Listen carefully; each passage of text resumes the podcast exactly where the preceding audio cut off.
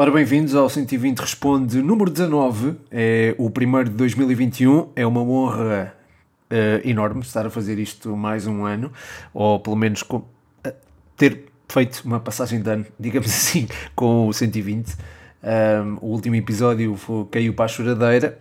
Uh, este episódio pode ser que não, não é? Acredito que não. Até porque estou a gravar este episódio uh, minutos antes do, do Aroca Académica, portanto quero ver a minha briosa e de modos que não sei se vai dar tempo para eu cair em devaneios filosóficos, digamos assim. Um, Encontro-me a beber o habitual chá de gengibre e limão, sem, com a marca branca. Marca branca não, não é de marca branca, é de uma marca a, a qual não menciono por questões de publicidade.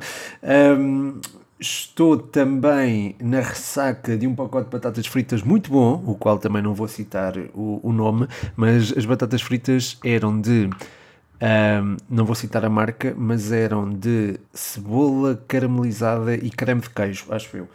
E eram muito boas, muito boas. Não devia tê-lo feito, não devia ter comido, até porque estão, está quase na hora de jantar, então se calhar não vou ter apetite, mas isto não interessa. O que interessa é o futebol uh, e nós tivemos bons jogos este fim de semana. Aliás, pedem-me análises uh, a dois deles. Um desses jogos é o Sporting Sporting Braga. O David Cruz pede-me a análise a este jogo. Um grande abraço, David, e um bom ano para ti. Um, o Sporting Sporting Braga foi muito equilibrado, apesar de, de, apresentar uma diferença de dois números que acho exagerada. Uh, acho que a vitória se ajusta, porém, como se também uh, ajustaria se fosse o Sporting Braga a vencer. Uh, o Sporting entrou melhor, com uma pressão ofensiva muito forte e bastante bem coordenada, o que lhe permitiu ganhar muitas bolas em zonas adiantadas e, consequentemente, ter um maior volume de jogo ofensivo. Isto durou cerca de meia hora e foi um domínio que não teve, porém, consequência em oportunidades de golo. Uh, depois o Braga tomou as rédeas do encontro e acho que aí foi mais consequente uh, e conseguiu traduzir um, eh, o domínio em oportunidades sérias de perigo, ao ponto do 0-0 ser, ao intervalo, um resultado que para mim era lisonjeador para o Sporting. Na segunda parte, o Sporting voltou a entrar bem, a ter domínio territorial e conseguiu mesmo marcar. O, o Braga respondeu, o jogo esteve numa toada de equilíbrio, podia ter surgido um golo para qualquer uma das equipas mas o Mateus Nunes acabou por matar o jogo uh, e, de certa forma, simbolizar. Uh, esse gol acabou por simbolizar a importância que o Mateus teve uh, no jogo, porque foi muito importante para uma circulação de bola com menos risco e mais mastigada, digamos assim, e, e, também esteve na base de, do controlo que o Sporting depois conseguiu vir a ter sobre o Braga nos últimos minutos do, do encontro. Mas em geral foi um bom jogo, muito equilibrado. Este Braga promete. Eh, eu sei que a distância para o primeiro lugar já é significativa, mas eh, acredito que mais tarde ou mais cedo essa distância venha a ser encurtada. E, por exemplo, o Braga-Benfica do, do, da taça da Liga vai ser um jogo ao qual eu vou estar particularmente atento, porque tenho muita curiosidade em ver uh, esta, este Braga neste tipo de, de desafios. Uh, o jogo do Braga, portanto, é com o Benfica e é uh, ao jogo do Benfica que os Bravos Açorianos pedem uma análise. Ou melhor, é ao jogo do Santa Clara e não ao do Benfica, porque os Bravos Açorianos são do, do Santa Clara. Um abraço para, para a página. Uh, e, e, analisando este jogo, o Benfica entrou melhor, ali com uma dinâmica muito boa entre o Darwin, o Rafa e o Valdo Schmidt, a funcionar muito bem. Um, as interiorizações do Rafa e a procura da profundidade da parte da dupla do ataque do Benfica fez com que um, a equipa tivesse uma, uma aproximação muito consequente e muito fluida à, à baliza de Santa Clara. Um, mas lá está, isso não, isso não chegou, chegou para marcar um gol, mas depois, lá está, a partir do momento em que o Santa Clara começou a subir linhas de forma cuidada, de forma gradual, projetando mais, o, por exemplo, o Lincoln para perto do Crisan e tendo o Nené como elemento de ligação, aí a equipa começou a soltar-se melhor, foi capaz de ultrapassar a primeira linha de pressão e chegou ao empate com naturalidade, na minha opinião. Depois controlou muito bem o jogo, usando uma pressão muito alta, onde eu acho que o Salomão teve bastante importância, fazendo piscinas na ala esquerda para condicionar uh, logo o jogo do Benfica em articulação perfeita com o Mikel, que uh, por tendência descaía para, para esse lado, para o lado esquerdo, e que por sua vez, o Miquel esteve também em ótima sintonia com o João Afonso e com o Fábio Cardoso.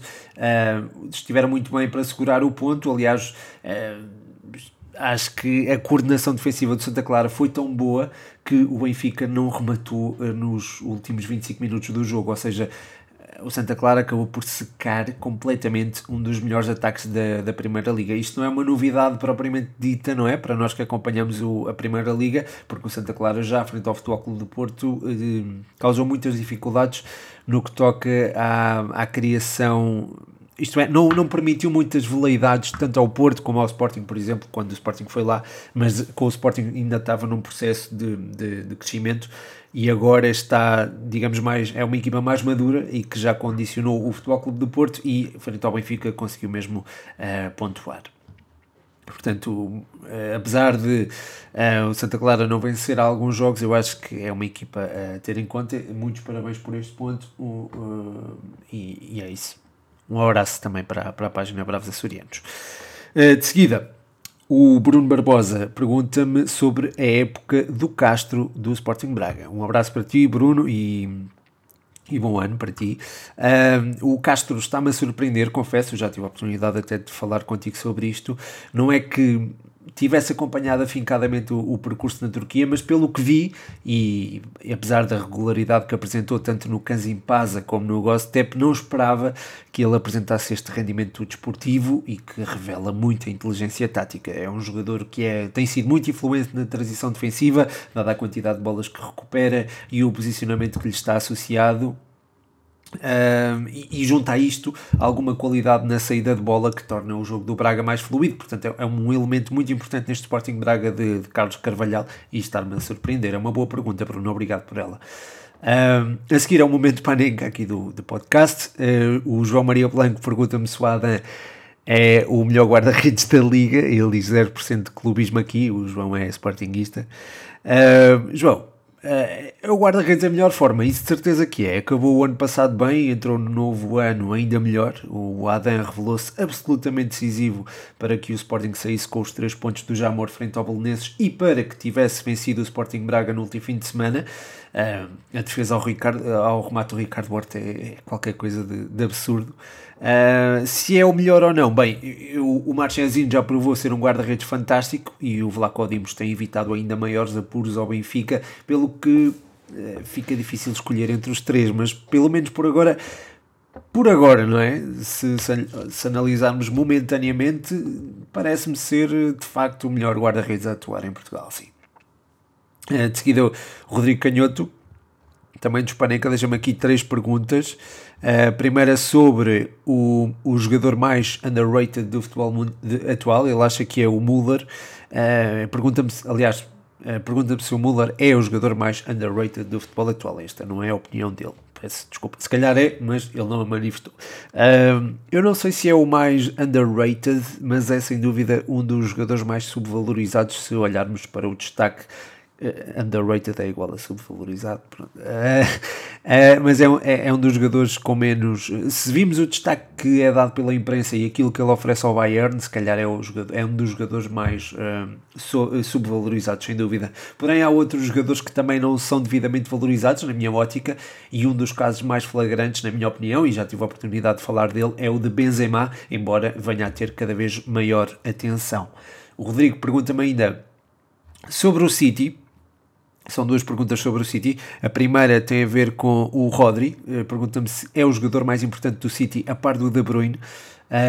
Eu acho que é um dos mais importantes porque já vimos que o City de Guardiola está mais coeso defensivamente e essa coesão deve-se muito ao papel de Rodri no processo defensivo, a meu ver. Está cada vez mais moldado uh, à maneira que Guardiola idealiza para a posição 6 e é muito raro vê-lo fora de posição. Aliás, eu acho que nem, se calhar nem, nem aconteceu. Eu não me lembro de o ver fora de posição. Além disto, excluindo se calhar o jogo com o Chelsea, o City tem sido. Um, desplicente na, na frente. Há muitas bolas perdidas no processo ofensivo que não se perdiam antes e o Rodri é fundamental para as recuperar. Depois, eh, De Bruyne. Uh, o De Bruyne precisa de liberdade para criar e para isso precisa de ter as costas protegidas, como tem com o Rodri, mas precisa também que lhe abram espaços para criar lá na frente e, acho eu, uh, tem faltado essa abertura de espaços que havia, por exemplo, o ano passado com o Agüero e não tem existido tanto este ano com o Gabriel Jesus. Ou seja, o De Bruyne se calhar depende mais de, de outros jogadores para ser influente, já o Rodri não tanto. Uh, outra pergunta sobre o City é se o City deve renovar com o Agüero e o Fernandinho ou se deve apostar em Gabriel Jesus e reforçar o meio-campo. Uh, Rodrigo, o Agüero vai ser sempre um elemento identificado com o Manchester City, mas é normal ir perdendo portanto, os indícios físicos, não é? Com a idade, uh, até porque é um jogador que ainda tem alguma explosão e isso tem consequências a nível muscular. Uh, o Gabriel Jesus ainda não se mexe tão bem quanto o Agüero e ainda não tem o faro de gol do argentino, acho eu. Pelo que acho que o Agüero, pelo menos para já, devia continuar no City até o Gabriel Jesus estar adaptado àquilo que o Guardiola uh, pretende para a posição 9. Quanto ao Fernandinho, tem vindo a perder protagonismo, mas é um jogador útil, acho eu. Uh, se será no futuro, ainda não, não, sei, não é? Não sei dizer. Até pela questão das, da, da, perda dos índices físicos que ganha maior relevância quando se fala de um jogador de 35 anos. Portanto, uh, mesmo que haja Rodri, Gundogan, uh, De Bruyne, Foden, Bernardo, o Bernardo que é um extremo com tendência para interiorizar, mesmo que, que existam muitos, muitos não, mas, mas alguns jogadores com, com com características de jogo interior, acho que nunca é demais reforçar uh, o corredor central numa equipa orientada por, uh, por Guardiola, sobretudo uh, na, na, posição 6, onde só existe praticamente Rodri, não é? muito obrigado, João, e muito obrigado, Rodrigo, pelas perguntas. Um grande abraço para vocês e um bom ano e sucesso para o Spaninka. A página Futebol em Estado Puro pergunta-me pelo melhor jogador da Premier League até agora. Um, ótima pergunta e que deve dividir muitas opiniões. Eu vou dizer um nome e de certeza que muitos dos que estão a ouvir vão pensar noutro. Eu mencionaria Harry Kane por agora, com uma menção se calhar a Grealish, a Bruno Fernandes e ao Son Heung-min. Um, o Kane está na melhor forma da sua carreira e a contribuir para golos como nunca o tinha feito. Tem sido absolutamente decisivo na organização ofensiva dos Spurs, a baixar para receber e, e distribuir depois, uh, ou a funcionar como referência ofensiva quando a equipa sobe linhas. Uh, neste momento, e disse isso no, no texto que escrevi ontem no, uh, no, no Facebook, os 10 golos e 11 assistências são mais do que números, são, são de facto o espelho do jogador mais influente na Premier League até ao momento, mas claro, isto é a minha, é a minha opinião. De qualquer forma, obrigado pela pergunta e um abraço e um bom ano. E sucesso aí para, para a página. Uh, o Israel Kinsar, um abraço para ti, Israel, e um bom ano para ti. Uh, Pergunta-me sobre uh, se o Aston Villa tem hipótese de chegar à Liga Europa e se o Grealish é jogador para a equipa grande. O Aston Villa está-nos a surpreender pelo ótimo futebol que tem vindo a protagonizar, não é? E acho que pode ser um sério candidato à Liga Europa se conseguir manter a capacidade competitiva nestes próximos jogos em que os Big Six não têm aquela distração, digamos assim, das competições europeias. Além disto, vai ter de lidar, eh, o Aston Villa vai ter de lidar com um Everton, um Leicester e um Southampton que podem causar moça a qualquer equipa da Premier, como vimos, por exemplo, ontem no jogo entre os Saints e o Liverpool. Uh, portanto, vai ser, vai, ser, vai ser complicado, mas eu acho que o Aston Villa tem que ser encarado como uma das equipas candidatas a, a um desses lugares, ou pelo menos candidata a ser candidata ou a disputar esses lugares no, no, na reta final do, do campeonato. No que, no que diz respeito ao Grealish, deixa-me só ver aqui um chazinho. Hum desculpem. No que diz respeito ao Grealish, neste momento, e como disse na resposta à pergunta, à pergunta anterior, uh, merece um patamar. Uh, é um dos melhores jogadores de, de, da Premier League. Merece esse tal, ia dizer, merece um patamar de excelência, e acho que sim, há muito tempo já. E quando digo patamar de excelência, falo numa equipa que lute constantemente por títulos e que esteja regularmente na Champions de Champions. Uh, o Grealish merece isso e acredito que possa vir a ser destaque numa dessas equipas.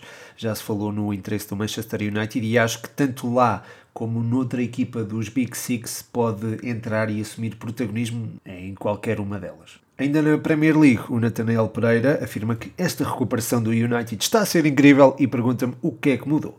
Uh, muito obrigado, Nathaniel, pela pergunta, pelas perguntas, ele fez outra. Uh, e um grande abraço para ti e um bom ano.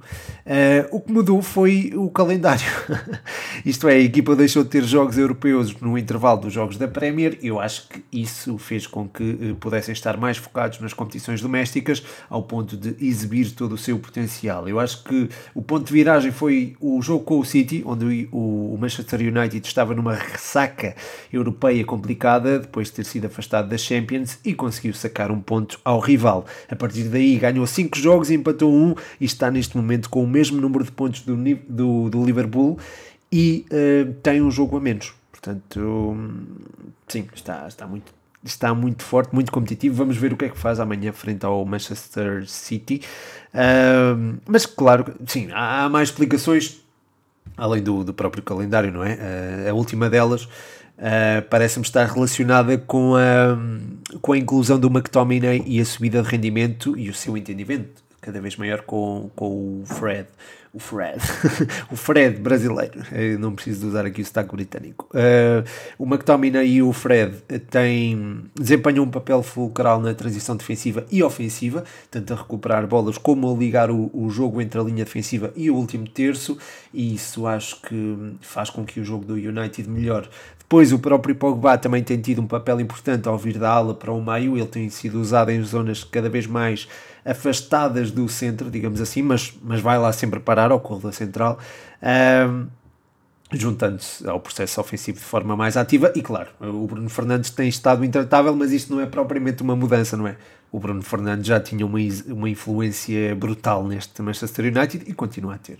O Nathanael pergunta-me ainda, uh, faz-me aqui um dilema, aliás, uh, minuto 71, estás a perder 2-1, último jogo da época, se ganhares o título é teu, tens Félix e Jota no banco e só podes lançar um, quem é que entra? Uh, pois, a resposta certa é depende, porque depende das características da equipa, depende de como eles andarem a treinar, tanto o Félix como o Jota, depende das características do jogo, do próprio adversário, Depende, não é? Uh, e claro, escolher entre um e o outro que têm características diferentes, mas uma qualidade semelhante é sempre uma dor de cabeça, não é? Mas se descontarmos todos aqueles fatores que eu, que eu mencionei, uh, se calhar escolhi o Félix, porque é um jogador com, com um talento incrível. Nasceu para jogar à bola, acho eu. Uh, e é um daqueles futebolistas com tendência para assumir protagonismo nos, nos grandes momentos como vimos aqui em Portugal e não só, portanto, se calhar se escolhia o Félix, mas, mas era uma dor de cabeça tremenda. Portanto, é, é um bom dilema, de qualquer forma. Obrigado, Nathaniel. Uh, seguida, o Canha uh, deixa-me aqui duas perguntas. Uma é sobre a prestação dos uh, portugueses no estrangeiro fora das principais ligas. Uma boa pergunta. Uh, olha, tenho, e, e, lá está, eu nesta resposta uh, tenho de começar por assinalar o Pedro Santos, que fez uma época fantástica na MLS e que tive a oportunidade de entrevistar aqui para o, para o Futebol 120. Se ainda não ouviste, canha, vai ouvir, pá, acho que vais gostar. E vocês também, quem tiver a ouvir. Uh, depois, ainda na MLS, também gostei daquilo que o Nani fez ao serviço dos Orlando City. O homem entregou-se corpo e alma. Uh, e, foi, e, e, a prova disso foi ter chorado quando foi expulso num jogo. Portanto, é, acho que nós não víamos isto no Nani antes. E acho que ele está. Quer dizer, víamos também, mas o facto dele, dele se estar a empenhar é. Acho que é, chega a ser. Chega a ser comovente até, porque ele está num campeonato menos competitivo, mas não deixa de ter a competição dentro dele, se é que isto faz... Uh, se, se, é que me consegui explicar bem. Depois o Daniel Candeias tem estado muito bem no Gençleib League na Turquia. O Lucas João está a fazer gols que se farta no Reading, segunda liga inglesa, tal como o Flávio Paixão no Lechia Gdansk da Polónia, onde o Tiba também tem estado em destaque ao serviço do Legia. De resto, e assim de repente, pá, não, não estou a ver ninguém, mais ninguém, mas posso estar a esquecer de, de, de, um jogador que esteja a fazer uma campanha brilhante e, e pode-me estar a, a, escapar da, da memória. Mas assim de repente não me lembro de nenhum em plano de destaque fora das chamadas principais ligas. Uh, depois o, o Canha pergunta, faz-me aqui uma, uma espécie de pedido de antevisão ao jogo Estrela Benfica. Uh, vai ser um jogo muito interessante de seguir, Canha. Uh, de certa forma, é o regresso de um clube histórico ao confronto com um dos chamados três grandes, não é? E é também o regresso dos holofotes sobre o mítico estádio José Gomes, a Reboleira. Uh, o jogo só está marcado para a próxima terça-feira, de hoje a 15 dias. Uh, de hoje a 15 dias, não, de, de, hoje, a, de hoje a uma semana, desculpem. Uh, mas é um jogo que certamente marcará a época do Estrela e também o futuro próximo da equipa, sobretudo se conseguir uma gracinha. E, e uma gracinha é mesmo eliminar o Benfica. Um grande abraço para ti, Canha, e um bom ano. a seguir, o Luís Canelha Peralta pergunta-me como achas que se vão sair as equipas portuguesas na Liga Europa. Uh, bem, a tarefa não é fácil, não é nada fácil. Uh, quando saiu o sorteio, eu mencionei que o Benfica poderia ter algumas possibilidades, dada a forma do Arsenal e o potencial crescimento das águias, mas a verdade é que o Arsenal cresceu e o Benfica está tão mal ou pior do que na altura do sorteio. Portanto Agora acho difícil a passagem do Benfica à próxima fase, se bem que o Arsenal pode ter a situação da Liga Europa ou da Champions, digo, resolvida e pode não apostar as fichas todas, digamos assim, na Liga Europa. Ainda assim, lá está, neste momento o Benfica, não, as coisas não parecem bem para o lado muito as coisas não parecem muito otimistas para o lado do Benfica. Uh, quanto ao Futebol Clube do Porto, continuo a achar que é muito difícil superar uma eliminatória da Champions frente a uma equipa que tem Ronaldo, não é? E quanto ao Braga, terá algumas hipóteses de superar a Roma, que tem fragilidades defensivas, mas tudo depende da forma como os homens de Paulo Fonseca encararem a Liga Europa. Portanto, aí lá está, é também a tal questão de já poder ter a Champions mais ou menos orientada e não colocar as fichas, ou não colocar as fichas todas no, na Liga Europa e isso beneficiar a equipa que, contra a qual jogam. Portanto, aí Benfica e Braga poderão sair beneficiados ou não. Depende da, da situação classificativa dos, dos adversários. Deixa-me beber o chazinho, tenho que fazer uma pausa. Uh, um grande abraço para ti, Luís, e, e bom ano. Uh, a seguir, o Leandro uh, pergunta-me, o grande Leandro, um abraço para ti, pá, bom ano também.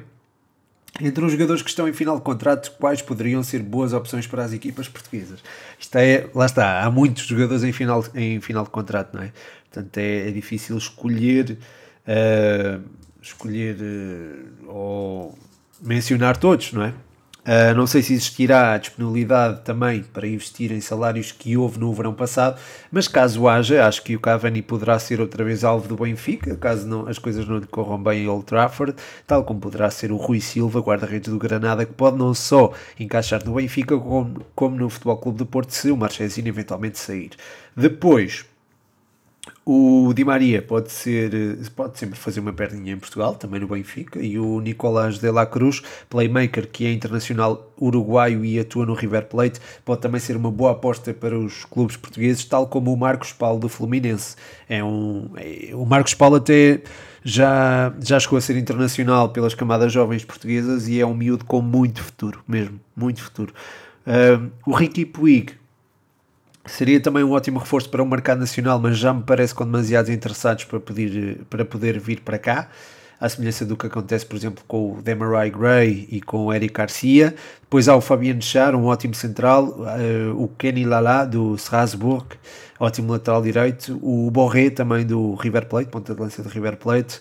E claro, o David Luiz também, uh, que poderia regressar ao Benfica. Já se anda a falar disso desde o ano passado. Enfim, certeza que me estou a esquecer de jogador. Ah, o Sabali também, lateral direito do Bordeaux, por exemplo, também seria uma, uma boa opção, sobretudo no, no Benfica, que tem essa zona fragilizada.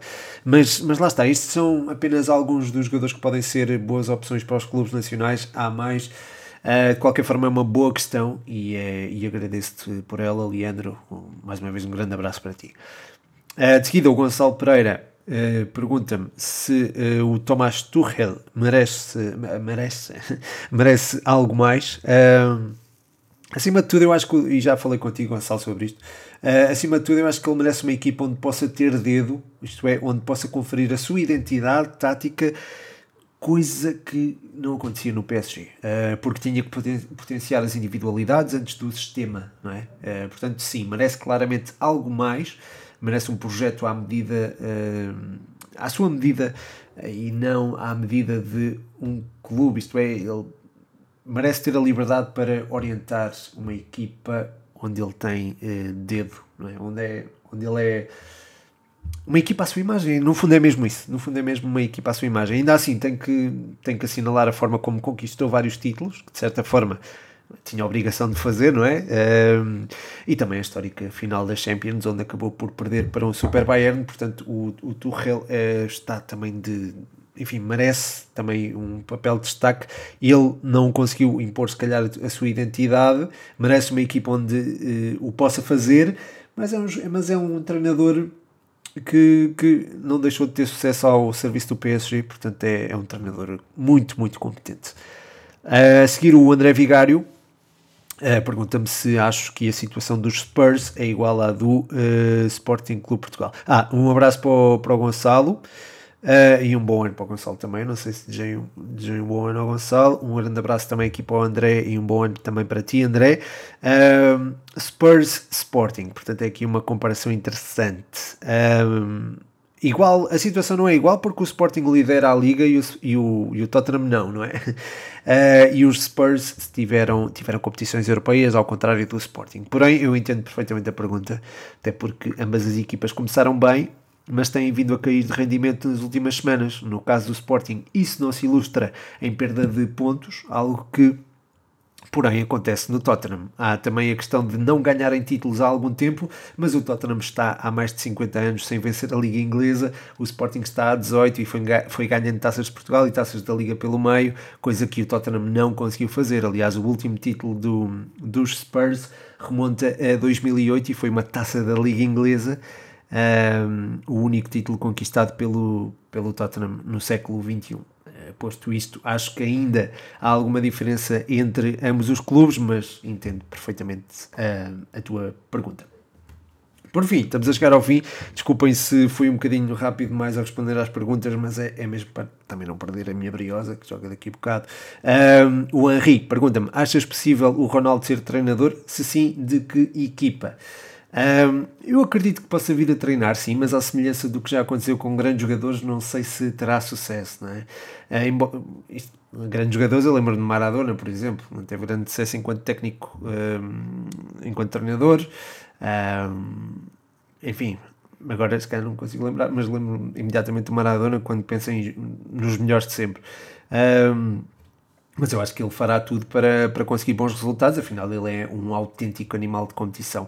Um, esse cenário de Ronaldo treinador deve demorar a acontecer, até porque ele é, lá está, o tal animal de competição, não é? E não deverá querer retirar-se já, não é? Só daqui a muito tempo, não é? Como tu disseste, Henri. Um, o clube, que clube imagino a treinar? Imagino, por exemplo, a treinar o Sporting, porque não? Voltar à casa de partida ou começar eh, na, na casa que o formou, acho que seria, seria, seria engraçado. E imagino a fazê-lo. De qualquer forma, muito obrigado pela pergunta um, e um grande abraço para ti um bom ano também, Henri. E pronto, já chegou ao fim. Acho que já está esvaziado, entre aspas, o saquinho das perguntas. Muito obrigado a toda a gente que, que enviou questões. Obrigado a toda a gente que ouve este podcast. O meu nome é Pedro Machado e este foi mais um 120 Responde. E claro, como não podia deixar de ser, ih.coimbra.osc, International House Coimbra Olivais é um sítio onde vocês podem aprender inglês à distância, seja onde vocês estiverem, com competência e receber um certificado em como sabem comunicar em inglês. Já sabem, ih.coimbra.osc no Instagram, International House Coimbra Olivais Santa Clara no Facebook.